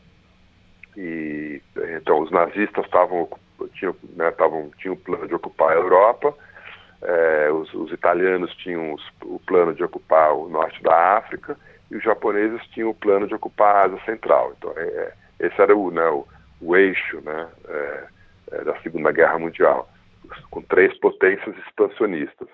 E o Japão tentou isso. Ele primeiro ocupou a Manchúria, que, que hoje é China, é, e devagarzinho ele foi tentando entrar na, na Sibéria. Só que 39 já, já, já, já era a União Soviética e o, e o exército soviético é, era, é, na época, o, o, mais forte, o maior, o mais poderoso do mundo. A gente não, não teve essa educação histórica né, no Brasil por influência europeia e norte-americana. A gente acha que os heróis da Segunda Guerra Mundial foram os americanos, foram os ingleses, os franceses, mas essa é mentira. O exército russo, o exército vermelho, destruiu 80% do exército nazista. Eles foram os grandes responsáveis é, pela vitória né, dos aliados. E só que antes disso, em 39, os japoneses tentaram invadir a Sibéria e o exército vermelho é, teve essa batalha de Kharkov e eles dizimaram o, o exército russo. É, 40 mil soldados japoneses foram mortos nessa batalha. Mas foi uma surra mesmo, não, dizimaram. E aí os japoneses entenderam que não, não dá para brincar com os russos. Vamos mudar uhum. de plano e atacaram Pearl Harbor. Então, ah, assim, então. olha só que legal, né? É, uma batalha que a gente não sabe nada a respeito, né? No Brasil, a gente não estuda sobre isso, teve uma, uma repercussão gigante, né? Que foi Pearl Harbor e culminou com Hiroshima e Nagasaki. Então, é, grande, uma história muito importante da Segunda Guerra Mundial começou aqui no cantinho é, oeste da Mongólia. E eu queria visitar esse lugar. Aí, mas aí eu não fui, é, são 330, 350 quilômetros de nada, nada, é, aqui de Choibolsan até Kharkov. Então eu deixei a bicicleta aqui, encerrei a expedição e fui de van, uma vanzinha é, russa que é muito comum aqui, 4x4, parece uma Kombi. E aí eu fui com essa vanzinha, esse furgão, até Kharkov, dormi ontem à noite lá, né? É, passei uma noite e, e, uma manhã. Não tem, não tem quase nada para ver, tem um museuzinho, inclusive estava em reforma, é, então não deu nem para ver direito as coisas, mas tem lá os monumentos da batalha, não sei o quê, mas deu para sentir é, é, o lugar, né? E, e, é um planalto liso, liso, liso, liso. Se os japoneses passassem ali, eles iam chegar em Moscou, sabe, sem obstáculo. É, tudo chapadão, né? Então visitei esse lugar, que foi é, que para mim é, é, assim. Agora eu tenho um, tenho um lugar que eu quero visitar no sul é, do deserto de Gobi, certo? É, da cidade de Talan Zagad, é, que chama-se, em inglês chama-se Flaming Cliffs, né? Os penhascos flamejantes, que foi onde o explorador norte-americano Roy Chapman Andrews descobriu os ovos, os primeiros ovos de dinossauro, né? E uhum. um, um achado super importante para paleontologia. E esse, e esse Roy Chapman Andrews é, é, o verdadeiro Indiana Jones. Né? A gente no Brasil é, acha equivocadamente que o verdadeiro Indiana Jones era o Coronel Fawcett, mas assim, fora do Brasil ninguém conhece o Fawcett, porque ele não era tão expressivo, né? Ele morreu no Brasil, por isso ele é famoso, né? em casa. Mas assim, no mundo inteiro, quando, quando fala-se, ah, mas pô, o Indiana Jones foi inspirado em quem? O primeiro nome que vem, ah, o Wright Chapman Andrews, que era um cara é, com aquele perfil Indiana Jones, né? Meio vaqueiro, pistoleiro, ao mesmo tempo professor universitário, ao mesmo tempo diretor de museu, arqueólogo, cientista, que publicou dezenas de livros, era uma celebridade, tinha, uma, tinha um baita apartamento em Park Avenue, em Manhattan, né? era socialite, era, era o próprio, né? E sucesso em tudo que fazia. E esse cara descobriu, então, esses ovos de dinossauro e eu quero visitar o local uhum. onde ele descobriu. Mas, de novo, é, são 900 quilômetros de deserto, né, da capital, Ulaanbaatar, até chegar a Dalan Zagat, e aí mais 100 quilômetros de deserto para chegar nesse lugar, nesse lugar. De bike, não tem jeito. Né? Não tem uhum. água, não tem jeito. Então eu deixei tá. essa, essa exploração para fazer depois que acabasse o pedal. É, então eu pego lá um transporte público e vou e vou visitar esse lugar. Vou, vou conhecer tá. The Flaming Cliffs. Tá, você notou que o fim e o começo da expedição são os momentos mais perigosos. Por quê? É, porque assim, no, é, é, porque é onde tudo pode dar errado tudo pode dar errado. No começo da expedição, porque, porque a gente está é, tá frio, né? A, uhum. máquina está fria, a gente não está é, alinhado com o lugar, é tudo novo, é tudo diferente. É a hora que você faz burradas e paga um preço muito caro. No começo dessa expedição, eu, eu paguei um preço bem caro. Eu quebrei, no, no quarto dia de pedal, eu quebrei o câmbio traseiro da bicicleta. É, demorou quase três semanas para eu conseguir comprar um câmbio novo. Eu comprei na China, pelo AliExpress, com a ajuda de uma família mongol, não sei o quê. Bom, eles fizeram o câmbio chegar até mim e eu, eu troquei. Mas nessas quase três semanas eu pedalei com uma marcha só.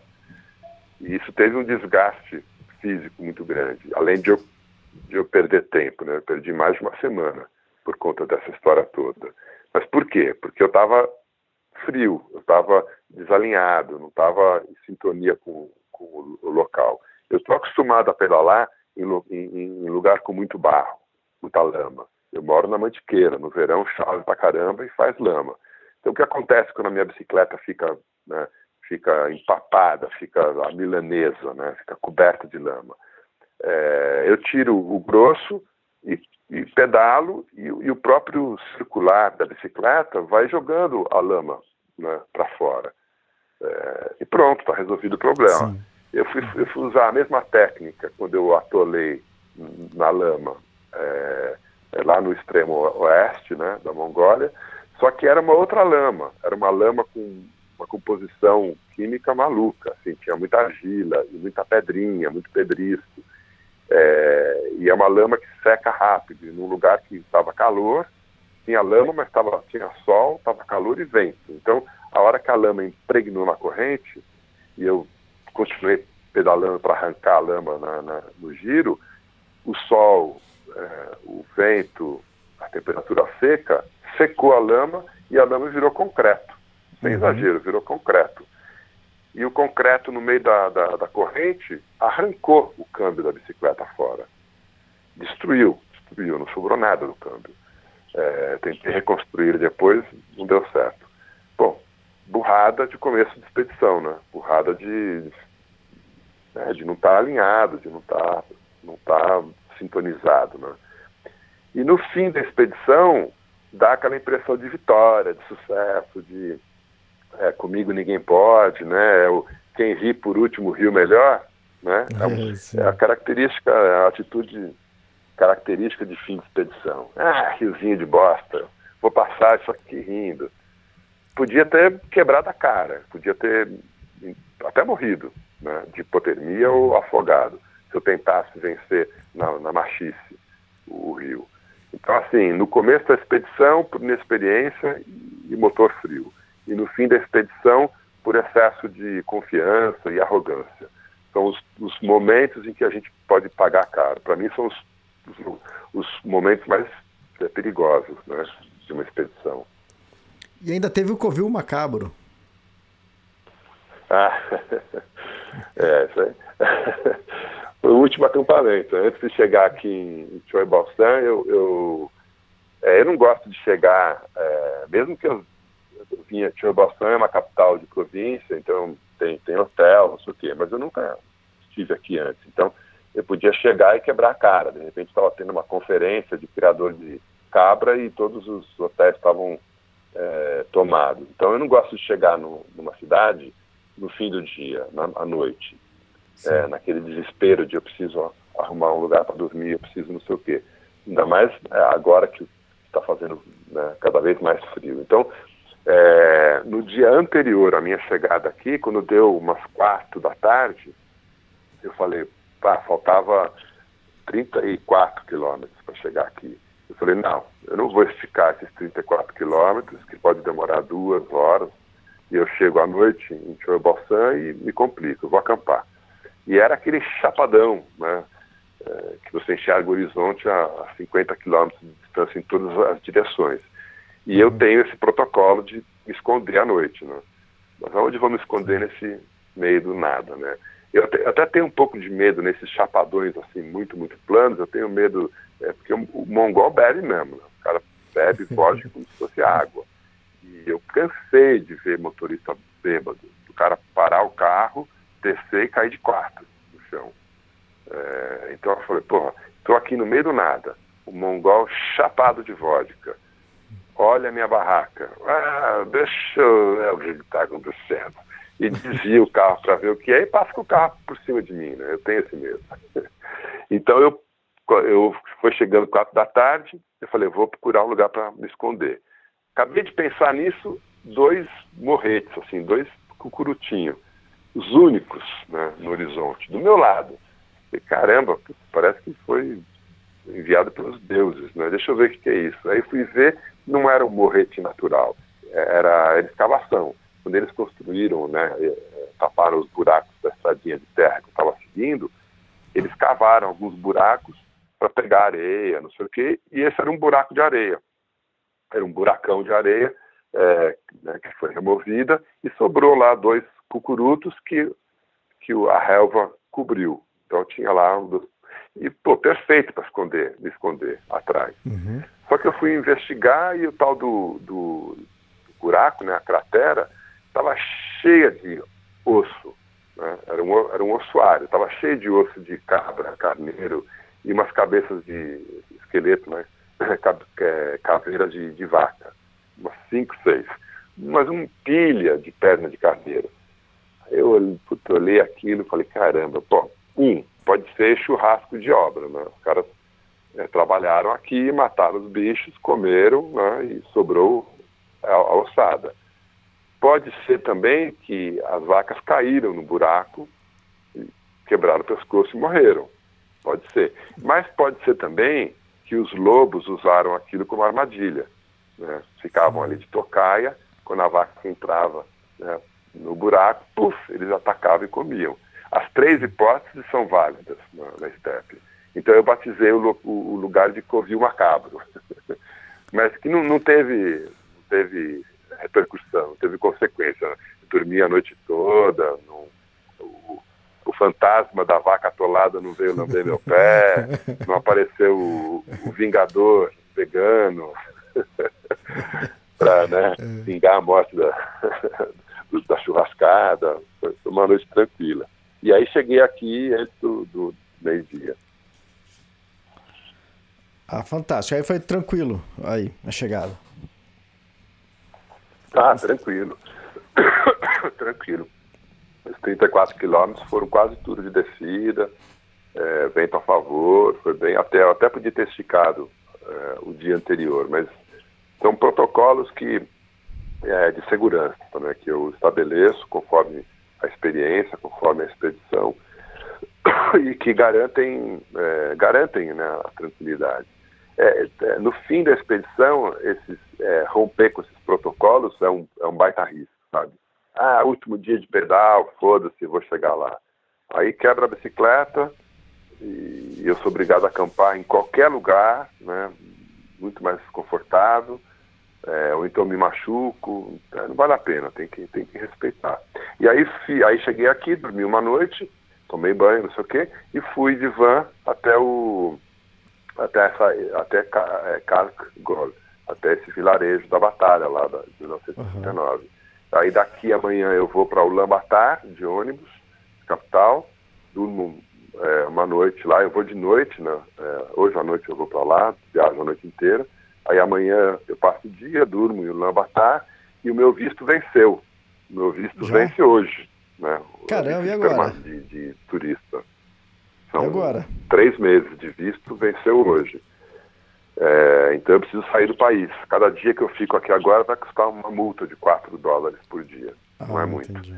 Mas aí eu chego em Ulaanbaatar e vou pegar um ônibus para a Rússia, para sair da Mongólia né, e, e, poder entrar de novo.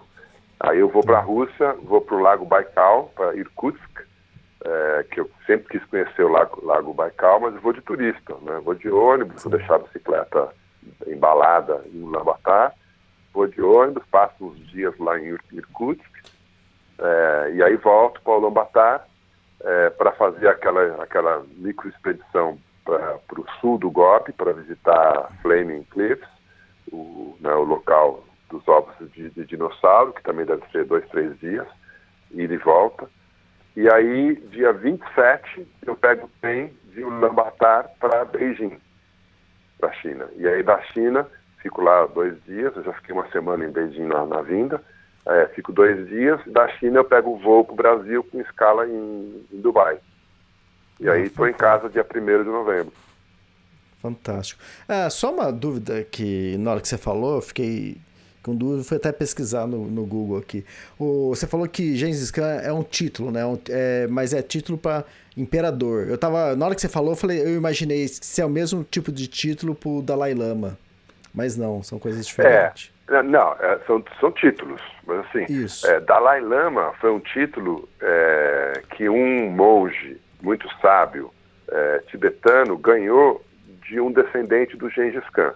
Isso uhum. é, 300 anos depois da morte do Gengis Khan. Então, a dinastia do Gengis Khan continuou, é, continuou é, dominando e regendo várias localidades é, da Ásia Central, mas em, em, em reinados menores. Né? O grande império mongol durou muito pouco. Depois ele foi desmembrando, desmembrando, e um dos descendentes do Gengis Khan, que também tinha o título de Khan, mas não era Gengis, é, eu acho que Gengis Khan é, é, muito controverso. Se eu não me engano, a tradução literal é, é controversa entre os, entre os estudiosos. Mas a versão que eu gosto mais, que eu acho que é a mais aceita, é que Gengis Khan é o, é o, é o imperador, é o, é o rei absoluto de todos, os de todos os povos que vivem em tenda de feltro. Certo. Ou seja, essa tenda nômade né, que é feita de feltro. Feltro é, é lã de carneiro prensada, né? Então, é, que é um ótimo isolante térmico. Então, essa, essa tenda é, nômade, que tem altíssima tecnologia, né? a humanidade demorou milênios para chegar nessa tecnologia, ela é tão eficiente que até hoje é usada, né? para gente ter uma uhum. ideia. Então, essa tecnologia é, de viver em tenda de feltro tinha lá um nome, e esse nome é, é, gerou o título de Gengis Khan, que é o, o imperador absoluto é, de todos os povos que vivem nessa tecnologia, né, nesse estilo de vida. E Dalai Lama foi um título outorgado por um descendente do Gengis Khan a um monge tibetano, é, que a partir desse título ele virou, além de monge, virou, é, virou rei, né, virou líder é, de, de, Estado, né, misturou Estado e religião, e Dalai é uma palavra, Lama é, é professor é, em uhum. tibetano. E Dalai é uma palavra mongol, não é uma palavra tibetana. Dalai significa oceano. Então, é, Dalai Lama, a tradução seria o professor com a sabedoria profunda como o oceano. Bem interessante. É, então, é... bom, é, a pergunta que eu já fiz no começo e fazer de novo é: quando que a gente vai no lançamento do livro? então, agora começa a segunda fase da minha missão, né? Que é lá uhum. no meu canto, na montanha, em Gonçalves, escrever essa história toda. É, eu demoro mais de ano, né? um ano, um ano e meio para terminar, né? Porque não é só escrever, né? Eu preciso digerir tudo isso que eu vivi é, é, e, e, pesquisar mais, muito mais. Eu li, sei lá, 60 e poucos livros para chegar até aqui, eu vou ler mais 60 e tantos. Inclusive, ó, vou fazer um pedido aqui no, nos tremos para a comunidade. Se alguém é, puder me ajudar, por favor, manifeste-se. Eu preciso comprar livro é, na Amazon americana é, porque é, eu compro livro usado, é barato, mas eu preciso mandar entregar em algum endereço nos Estados Unidos. E aí ah, preciso tá. trazer esses livros para o Brasil. É, uhum. Comprar na Amazon americana e mandar o correio entregar no Brasil é inviável. Eu pago 2 dólares no livro e 20 dólares no frete. Então, se alguém puder ajudar, falar, ah, eu tenho um amigo nos Estados Unidos, compra, manda para o endereço dele, depois né, ele vem para cá, ele traz. Se alguém puder me ajudar a, a, nessa aquisição né, dessa literatura, estar contribuindo imensamente para essa produção é, cultural. Então fica aí o, o, pedido de ajuda. Mas aí agora começa um longo processo que é para mim é mais difícil do que a expedição, muito mais difícil. É, eu, eu, eu, perco noites de sono, né? É muito mais, é um parto mesmo que é produzir esse livro. Mas eu acho que daqui a um ano e meio, mais ou menos, se tudo der certo, a gente lança livro e filme. E, mas aí, galera, já tem dois livros nesse perfil aí, né, de pesquisa histórica, cultural, viagem de aventura, à disposição no meu site, né, no calapalo.com.br, que é o Transpatagônia Pumas não comem ciclistas e o Highlands por baixo do saiote escocês. E o livro da Mongólia já tem subtítulo, que é segredo. Opa! Ah, como assim, cara? É, tudo bem, tudo bem. É segredo, é segredo.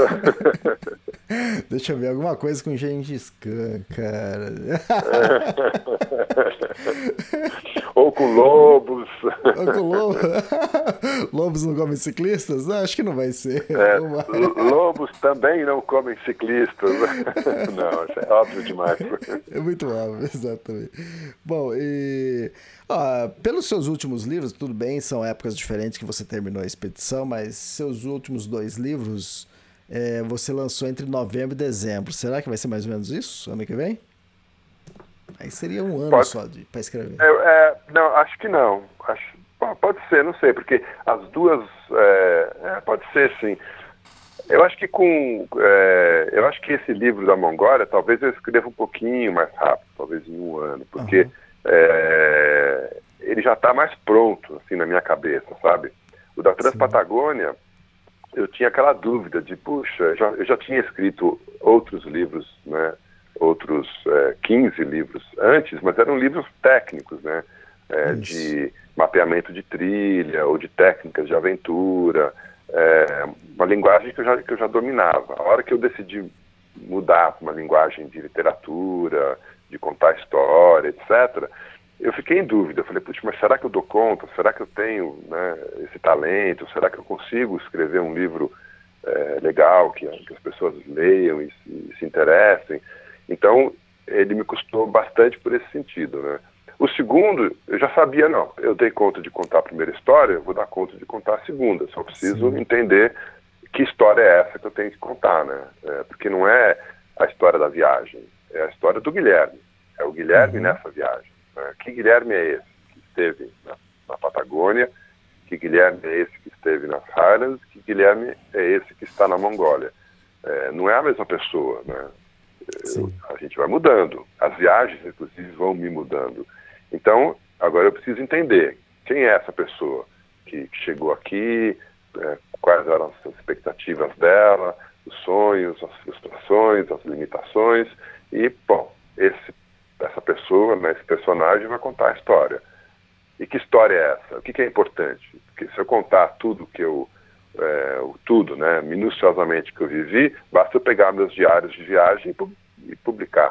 Eu Exato. já escrevi cinco caderninhos. Eu escrevo uhum. muito, né? Os meus diários, eles são, é, os, o livro está pronto no diário, mas numa linguagem meio chata, né? Uma linguagem meio descritiva, meio chata. É, mas assim, os livros estão prontos no diário. Eu preciso agora escolher de tudo que está no diário o que, que, é mais legal, né? do ponto de vista de, é, mais instrutivo, do ponto de vista, ah, sei lá, filosófico de valores, né? o que, que me representa. É, por exemplo, eu estou muito incomodado com, com a situação política do mundo, né? do Brasil e do mundo hoje. Então, eu estou realmente incomodado, porque é, é um, eu acho que a gente conquistou é, certas liberdades e, ao mesmo tempo, direitos e deveres que não merecem mais serem questionados. Né? É, mas existe uma, uma tendência né, que não é só brasileira, é, é mundial, e que eu acho que é passageiro, passageira também, que é de tentar voltar para a Idade Média, de tentar, de tentar é, reconquistar é, privilégios né, para algumas parcelas da sociedade e, e, extinguir certas liberdades que foram arduamente conquistadas. Então, essas, essa preocupação política também vai, vai, vai transpassar no, no meu texto. Vai, o livro vai ter essa influência, né, porque o Guilherme, que viveu a experiência da Mongólia agora, é um Guilherme com essa preocupação política. Né? Não existe, não existe ser apolítico, né? não, não existe como a gente ser isento politicamente. Isso é, é utopia. Né? A gente, a política permeia a nossa nosso cotidiano, nossas relações interhumanas, né, intersociais. Não tem como negar isso. Então, o, o, meu material, como já tem vários textos, é, artigos que eu, que eu escrevo regularmente, né, no meu site, já tem muita coisa onde eu eu pontuo né, essas, uhum. é, essa, essa, minha preocupação. É, então é isso, agora é começar a escrever. Começar Legal, e. Bom, né? E você tinha comentado o pessoal comprar os seus livros, é só entrar lá no Calapalo, é com K, tá? calapalo.com.br. E também quem quiser comprar os livros do Extremos, né? Os dois livros que eu já lancei também, que é o Tour do Mont Blanc em busca de Emily e o Kungsleden, é uma caminhada no Ártico. É só entrar lá no extremos.com.br. Então, para vocês que gostam de livros, tem livros à vontade aí para vocês escolherem. E quem tá não gosta Guilherme? também pode comprar, não tem problema, sem preconceito.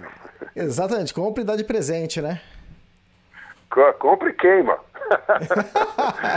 não, tem problema. Então, deixa eu contar, mas a gente estava terminando aqui, mas deixa eu contar. É... Bom, acho que uns dois meses atrás eu estava dando umas dicas para uma, uma mulher que ela comprou, acho que. Será que eu falo o nome? Vou falar, vai. É a Maíta ela ia desistir do, do Tour do Mont Blanc, que ela ia fazer com uma agência de Portugal, e a agência desistiu, não, não teve o coro, não teve a quantidade de pessoas para fazer a viagem, e ela ia desistir, depois ela descobriu o meu livro, acabou comprando o livro e começou a conversar comigo, eu comecei a passar as dicas para ela pelo WhatsApp, né? Então tudo que ela precisava, eu ajudava ela e incentivando ela a fazer, né? Não desiste não, você já comprou a passagem, vai agora, né? E melhor ainda, né? Você não vai com a gente, você vai sozinha, vai ser muito mais gostoso, né? E quando ela chegou lá em Chamonix, ela pegou, mandou uma mensagem para mim assim, meio sem jeito, né? Falou: "Elias, é, eu tô com o seu livro aqui, né? É, metade do seu livro é sua história, a outra metade é o guia que eu preciso usar na, na trilha. Eu posso rasgar seu livro e, e usar só a parte do guia, né? E jogar fora a outra parte? Lógico é, que você pode. Ótimo. rasga, minha filha, rasga em 10 pedaços, depois você compra outro. E foi o que aconteceu, cara. Faz uma semana que ela, ela chegou, ela já chegou faz um mês. Semana passada, Elias, estou comprando de novo o seu livro, que depois eu quero voltar um é. dia, porque ela só fez metade, e ainda comprou o um novo. Falei, pô, quer, quer cliente melhor é, que, que essa? É, é, a gente vive nessa, nessa dependência digital, né? Tudo tem que estar disponível no celular, tudo tem que estar uhum. né, disponível na ponta do dedo. É, não existe isso. O livro é um equipamento de alta tecnologia que não precisa de bateria, não, não acaba a pilha, é, você lê no sol, é, basta botar um saco plástico que ele fica impermeável. Então, livro é high-tech também. Exato. Ô Guilherme, obrigado por, uma, por compartilhar mais uma expedição com a gente e agora a gente vai ficar te cobrando pro livro. Eu, cara, eu que agradeço, não canso de agradecer o, o, o, o apoio que você é, no Extremos dá a toda a comunidade né, de, de aventura. É um canal super importante de, de informação, de disseminação, de apoio. É, a gente, né, você também como aventureiro, acaba se beneficiando muito né, da, da, existência do portal. Continua aí com o bom trabalho que você faz. Legal, Guilherme. Muito obrigado então e até a próxima. Até breve. Abraço! Feliz Natal! Não, eu chego antes. Valeu.